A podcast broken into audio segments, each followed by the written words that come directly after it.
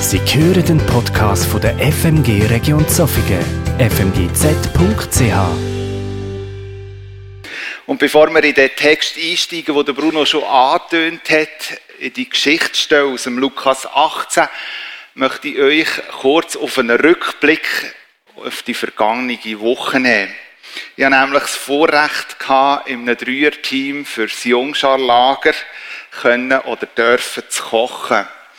Für mich eine enorm bereichernde und sehr schöne Aufgabe. Einige von den Jungskileiter haben heute Morgen doch auch noch aufmögen, nach dieser strengen Woche. Rückblickend auf die Tage bin ich einiges mehr berührt gewesen über den Einsatz, wo unsere Jungskileiter für die Kinder, die in diesem Lager dabei sind, gegeben haben. Ich habe gestern Morgen einen Leiter gefragt, wenn er so auf die Tage zurückschaue von dem Sommerlager, was ihn rückblickend gut dunkt hat und wo das er für sich auch noch Verbesserungspotenzial sieht.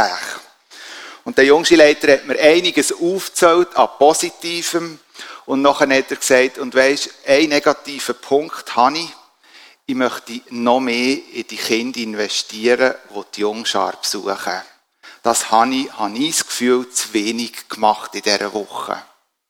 Und das hat mir etwas von ihrer Haltung, von ihrem Herzschlag zu spüren gegeben. Wie sie sich investieren und wie sie ein Anliegen für die Kinder haben. Und an dieser Stelle einfach vielen Dank für euren Einsatz mögt ihr schnell wieder bekräftigt sein und eure Ferien je nachdem auch noch genießen.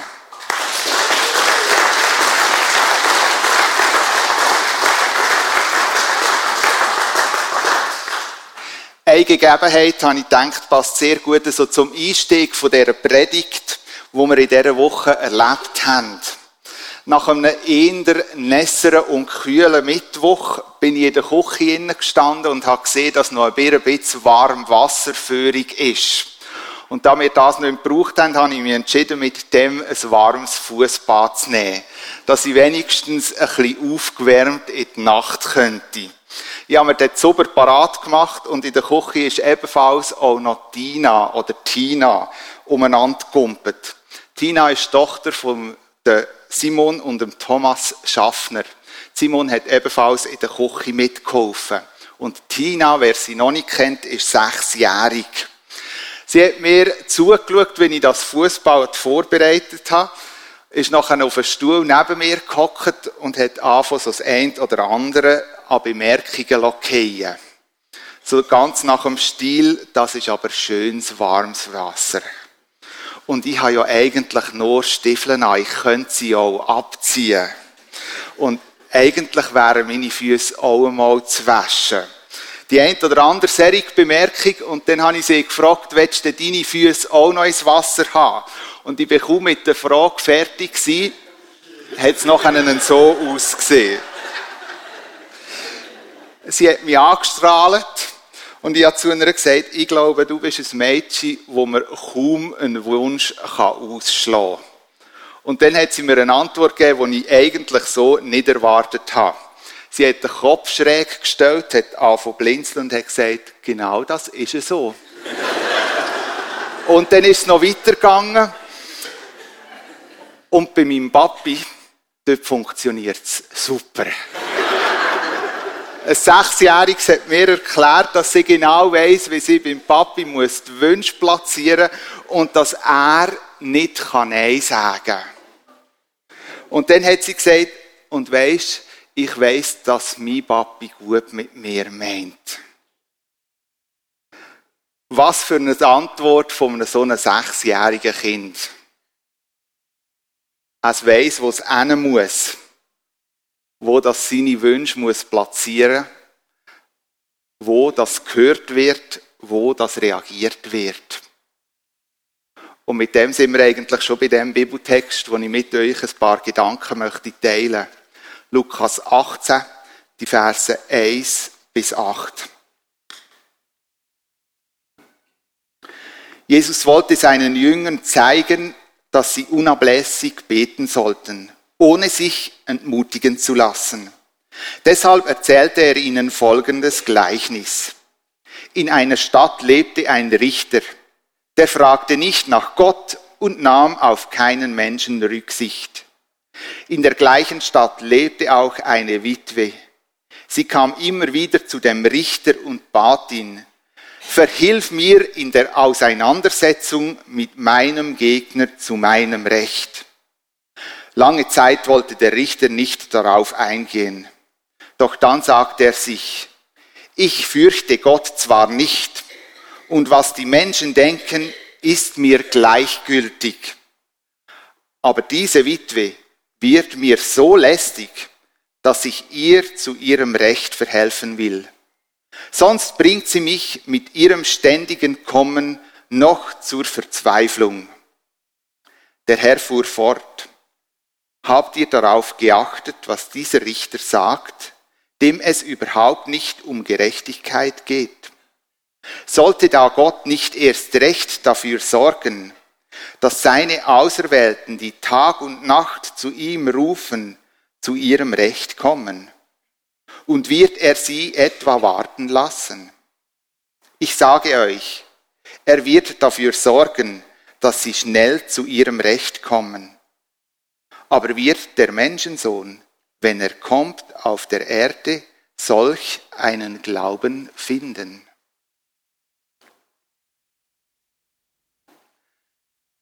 Ich glaube, wenn wir uns heute Morgen Zeit nehmen, um das Gleichnis zu studieren, finde ich es ganz wichtig, auch zu beachten, dass Jesus die Geschichte nicht irgendwo zusammenhangslos erzählt hat auch nicht irgendwo versucht hat, mit dem Tod die Zeit so zu schlagen. Sondern wenn man das Gleichnis liest, muss einem bewusst sein, es gehört irgendwo in einen ganzen Zusammenhang hinein. Wenn man das Kapitel 17 voran liest, dann ist das wie in dem Kontext eingebettet. Im Lukas 17 redet nämlich Jesus von der kommenden Herrschaft. Pharisäer fragen Jesus, wenn das Gott denn sein Werk werde vollenden.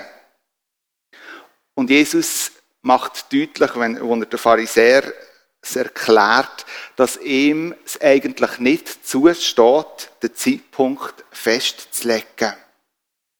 Die Menschen werden die ein oder anderen Anzeichen sehen, aber trotzdem wird es überraschend kommen. Obwohl das Gleichnis, das ich euch vorgelesen habe, häufig einfach im Kontext vom Gebet ausgelegt und Gedanken weitergegeben werden, glaube ich, muss man das Kapitel 17 wie mit drin nehmen. Das wird auch deutlich in dem, dass Jesus eigentlich das Gleichnis abschließt mit der Frage, wird Jesus, wird er, wenn er wiederkommt, den Glauben auf der Erde finden? Zwei Personen stehen in dem Gleichnis im Rampenlicht. Da ist zum einen eine arme Witwe. In anderen Texten wird auch von einer lästigen Frau geredet. Das aber unterlohne ich lieber heute am Morgen. Ihr Stand als Witwe ist zu dieser Zeit eigentlich mittellos gewesen. Witwen haben zu der Zeit, wo Jesus gelebt hat, eigentlich kein Ansehen gehabt haben irgendwo noch immer besonders Schutz gebraucht. Das wird auch deutlich in der Apostelgeschichte, wo speziell der Witwe gesorgt wird. Welche Auseinandersetzung das die Frau hat, das erzählt Jesus nicht. Wir wissen einfach, dass sie irgendwo noch immer Hilfe gebraucht hat. Dass die Herausforderung, die sie hat, sie nicht selber hat können lösen. Und so hat sie Hilfe bei dem Richter gesucht. Die Erzählung von Jesus macht deutlich, sie ist nicht einfach einig zum Richter und hat ihr Anliegen platziert. Sie ist immer und immer wieder gegangen.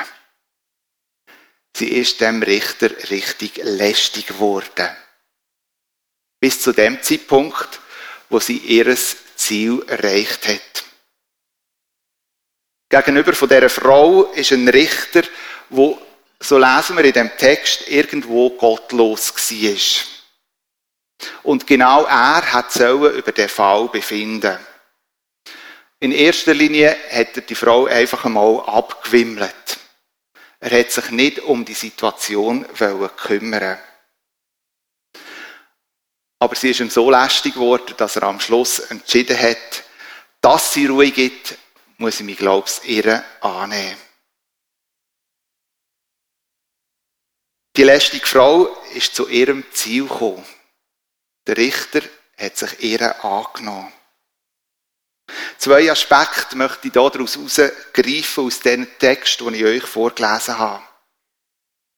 Zwei Aspekte, die ich glaube, auch wenn man sie einzeln betrachten kann, sie ineinander hineinfließen.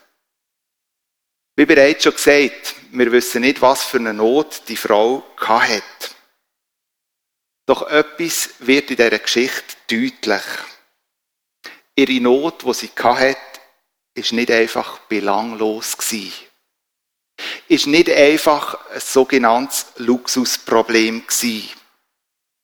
Wäre das der Fall gewesen, hat sie vielleicht nach dem ersten Mal aufgegeben. Die Tatsache, die hat mich zum Nachdenken gebracht. Und ich habe in mein eigenes Leben hineingeschaut.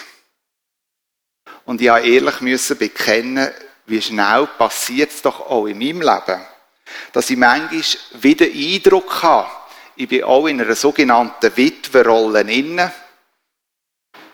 Aber wenn ich mein Problem anschaue, muss ich ehrlich bekennen, dass es eher ein Luxusproblem ist. Dazu ein Beispiel. Ihr wisst, dass ich Gärtner bin.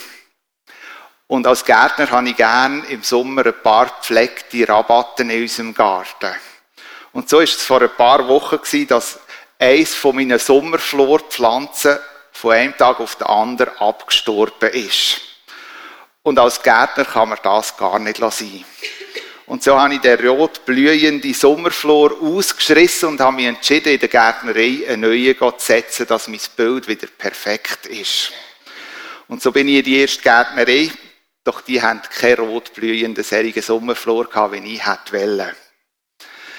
Ich habe mich entschieden, zur nächsten Gärtnerei zu gehen. Und so bin ich von der einen zu der anderen Gärtnerei und ich habe nie so einen roten Sommerflor gefunden. Ich habe während der Suche auch noch gebetet, dass ich doch endlich irgendwo noch so einen roten Sommerflor bekomme. Nichts da. In der letzten Gärtnerei, wo ich da war, bin ich verrückt worden und habe mich entschieden, statt einen roten einen weißen zu posten und dort drin hineinzusetzen.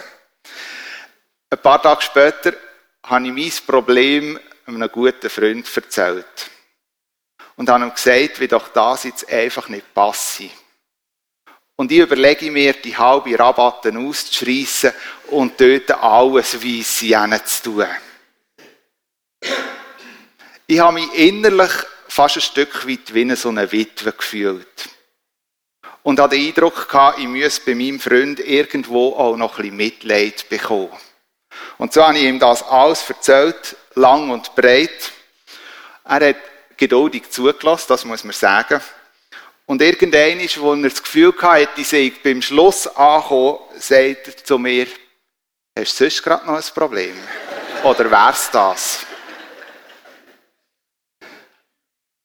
die Aussage von meinem Freund hat mir geholfen, das Ganze irgendwo wieder in eine Relation hineinzubekommen. Versteht mich nicht falsch. Ich glaube, es ist legitim, sogar für einen Sommerflor zu beten, wenn es soll sein. Aber ich glaube, es gibt manchmal Situationen, wo wir in der Gefahr stehen, solche Luxusprobleme wie stärker zu gewichten. Und uns dann wie in einer Witwensituation, wo da in dem Gleichnis erzählt wird, drinnen wie gleich zu fühlen. Wie schnell kann es passieren, dass wir in der Gefahr stehen, auch in unserem Gebetsleben, das mit Luxusproblemen voll zu häufen und irgendwo uns auf belanglose Dinge zu konzentrieren und vielleicht viel Wichtigeres wie aus den Augen verlieren. Das Anliegen der Witwe ist sicher tiefer gegangen als irgendwelche rotblühenden Sommerflor. Die Tatsache, die hat in mir innerlich einige Gedankengänge ausgelöst. Und ich bin mir bewusst, dass heute am Morgen auch einige da sitzen in dem Saal innen, wo bedeutend schwerere und herausfordernde Situationen haben. Ernsthaft in ihrem Leben in Not in Leiden innenstehen. Wo solche Luxusprobleme weit weg sind. Vielleicht, weil man im Beruf, an dieser Stelle, wo man ist, in dem Umfeld, wo man sich bewegt, irgendwo immer wieder angegriffen wird. Sei das in Wort oder Tat. Und irgendwo den Eindruck hat, eigentlich möchten die Leute, die jetzt das über mir aussprechen, mich gar nicht mehr in der Nähe haben. Froh wären, wenn es mich gar nicht mehr gibt. Vielleicht leidet man aber auch ähnliche Not im Sinn wie von dieser Witwe, dass man eigentlich irgendwo nicht mehr mittellos ist. Und selber muss schauen, wie dass man überhaupt über die Runde kommt. Es kann aber auch ein körperliches Gebrechen sein. Ein körperliches Gebrechen, das nicht einfach mit dem Spruch weggetan werden kann, das wird dann schon besser. Und ich glaube, ich könnte noch häufig weitere andere Beispiele aufzählen, wo so Witwe-Situationen in unserem Leben spiegeln. Wo einem irgendwo noch immer bewusst vor Augen geführt wird, dass man selber nicht mehr im Griff hat. Irgendwo an den Punkt gekommen ist, wo die Nerven blank liegen Kräfte am Boden sind. Wenn es dir heute am Morgen so geht, dann möchte dir das Gleichnis von Jesus Mut zusprechen. Mut zusprechen darum, weil Jesus in dem Gleichnis sagt, ich bin nicht so wie der Richter, sondern man könnte sagen, ich bin wie ein Vater von einer Tina wo deine Not sieht, wo in deiner Not dir möchte begegnen. Und wo dir möchte zum Recht verhelfen. Sollte da Gott nicht erst recht dafür sorgen, dass seine Auserwählten, die Tag und Nacht zu ihm rufen, zu ihrem Recht kommen. Der Vers möchte dir als Ermutigung in deine ernsthaften Witwensituationen mitgeben. Und ich wünsche dir von Herzen, dass du zu dem Schluss darfst kommen wie Tina. Er meint's gut mit mir. Er ist auch in dieser Situation bei mir. Am Schluss von dem Text, den ich euch vorgelesen habe, kommt Jesus an den Punkt von seinem Wiederkommen. Er stellt nämlich die Frage, aber wird der Menschensohn, wenn er kommt, auf der Erde solch einen Glauben finden? In der Geschichte, die ich euch vorgelesen habe, geht es um eine arme Witwe, eine Witwe zu zum Richter geht und um ihres Recht flieht und sich eigentlich mit dem am Versprechen festhaltet, dass er als Richter für das verantwortlich ist und eigentlich auch zu handeln hat. Aber in der Geschichte, die Jesus erzählt, geht es auch um einen tiefen Glauben und um tiefes Vertrauen. Nicht von der Frau zum Richter, sondern um einen tiefen Glauben, um eine tiefe Vertrauensbeziehung zwischen Gott und uns Menschen. Und an dem Punkt stellt Jesus die Frage, was wird ich vorfinden, wenn ich wiederkomme? Finde ich bei euch so einen Glauben, wie bei dieser Witwe, wo ich euch die Geschichte erzählt habe? Ich bin mir bewusst, über diese Frage ist in der Vergangenheit immer schon wieder geredet worden. Und das nicht nur im guten, sondern auch im unguten Sinn. Und vielleicht gibt es einige unter euch, vielleicht auch gerade ein bisschen ältere, wo bei dieser Frage, was wird Jesus vorfinden, wenn er wiederkommt, spüren, wie sie sich wie die Nackenhaare aufstellen. Wieso? Weil manchmal mit dieser Frage sehr viel auch Ungutes bei Menschen bewegt oder ausgelöst worden ist. Zugegeben, die Frage ist heute noch relevant. Das steht außer Diskussion. Sonst hat sie Jesus an dem Punkt gar nicht aufgegriffen, gar nicht gestellt.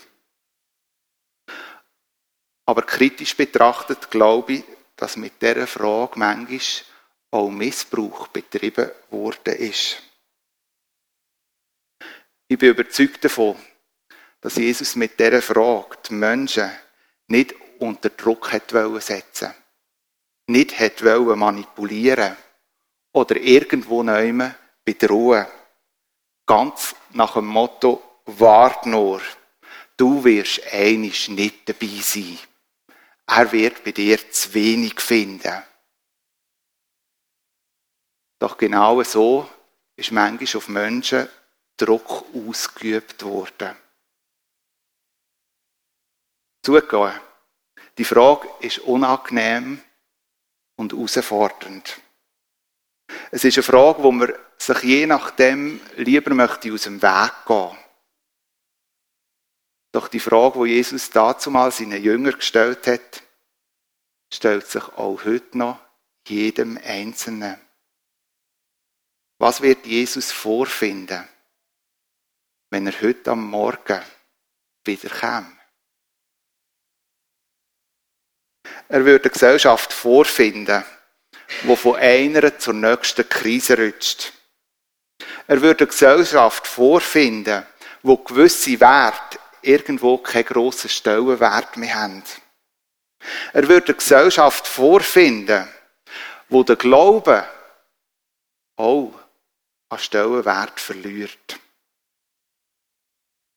Aber heute am Morgen geht es mir in dieser Frage nicht ums Gesellschaftliche, sondern was würde Jesus bei uns vorfinden? Und plötzlich geht die Frage tiefer. Bleibt nicht an der Oberfläche oder beim Smalltalk. Es geht mir darum, irgendwo mit dieser Frage uns aufmerksam zu machen. Wir stehen in einer Herausforderung, genau an dem Punkt. Was würde Jesus in unserer Gemeinde vorfinden? Über was würde er sich freuen? Über was wäre er traurig?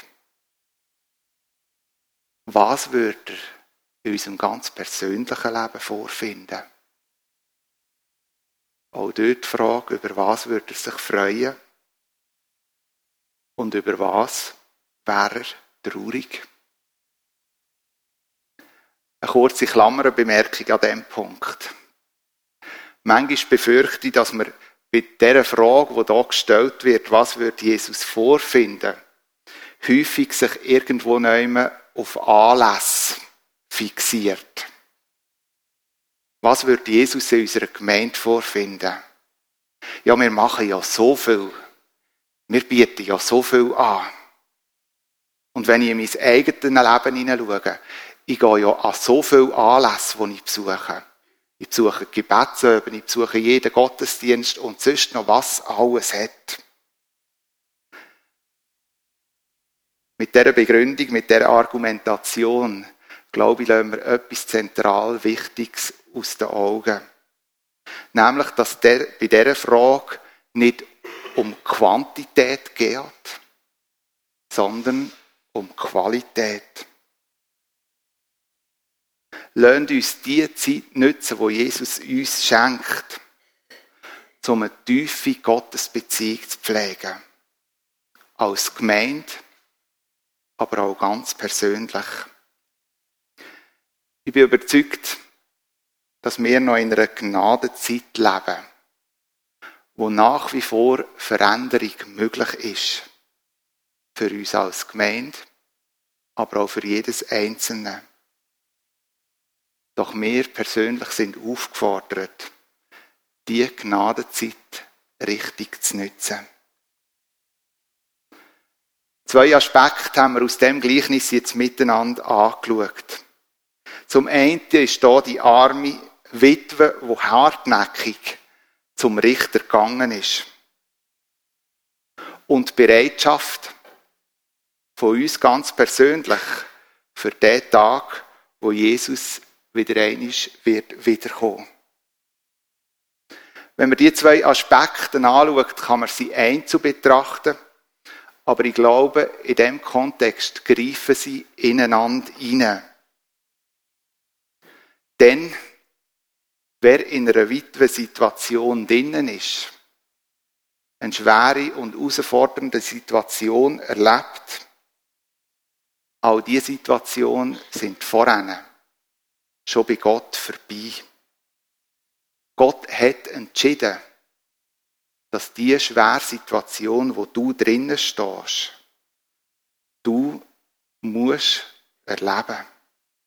Und das nicht einfach aus Freude, weil er irgendwo Freude hat zu sehen, wie du musst Schweres ertragen sondern Gott ist es ein Anliegen, dass er gerade mit solchen Situationen möchte an dir schaffen. Dass du die Möglichkeit hast, dich zu verändern, zu reifen. Doch Gott lässt dich in dieser Situation nicht allein, sondern er sieht dich und lässt dich nicht im Stich. Und weil er um das weiß, fließt eben genau der zweite Aspekt drin hinein. Gott lässt so Witwensituationen zu, dass du vorbereitet wirst auf sein Kommen. Wo anders kann der Glaube an Tiefe und an Kraft gewinnen, wenn nicht in der Praxis. Ein Baum, der nie einen Sturm erlebt hat, ein schönes und ruhiges Leben erlebt hat und dann nach Jahren einmal einen Sturm erlebt, bricht wie ein Zündhölzli. Nur ein Baum, wo immer wieder im Sturm ausgesetzt war, ist stark verwurzelt und genug stark, auch weiteren Stürmen im Leben zu trotzen. Stürme in unserem Leben dienen dazu, uns zu festigen, zu stärken. Ja, dass Gottes Beziehung kann gestärkt werden und Schritt für Schritt vorbereitet werden, dass wir irgendwann unserem Schöpfer gegenüber stehen können Doch in all diesen Stürmen vom Leben müssen wir das nicht alles ertragen, ganz nach dem Motto, Gott will ja nur das Beste. Sondern wir haben die Möglichkeit, unser Leid und die gefühlte Ungerechtigkeit immer wieder vor Gott zu bringen und ihn zu bestürmen wie die Witwe, dass er eingreift. In unserem eigenen Leben, aber auch im Leben von unseren Mitmenschen. Sollte da Gott nicht erst recht dafür sorgen, dass seine Auserwählten, die Tag und Nacht zu ihm rufen, zu ihrem Recht kommen? Wir werden jetzt ein Musikstück hören. Und in dieser Zeit der musikalischen Klänge lade ich dich ein. Wenn du dich ganz persönlich in einer so einer Situation wiederfindest, wie die Frau in dem Gleichnis, wo Jesus erzählt hat, dann gang den Weg zu Jesus. Nicht nur einisch, sondern immer wieder, bis die Frau da hat. Mit dem Versprechen, wo Jesus selber gesagt hat, er schaut für dein Recht. Er begleitet dich dort drinnen und begegnet dir in diesen Lebenssituationen. Für den Moment, wo er wiederkommt.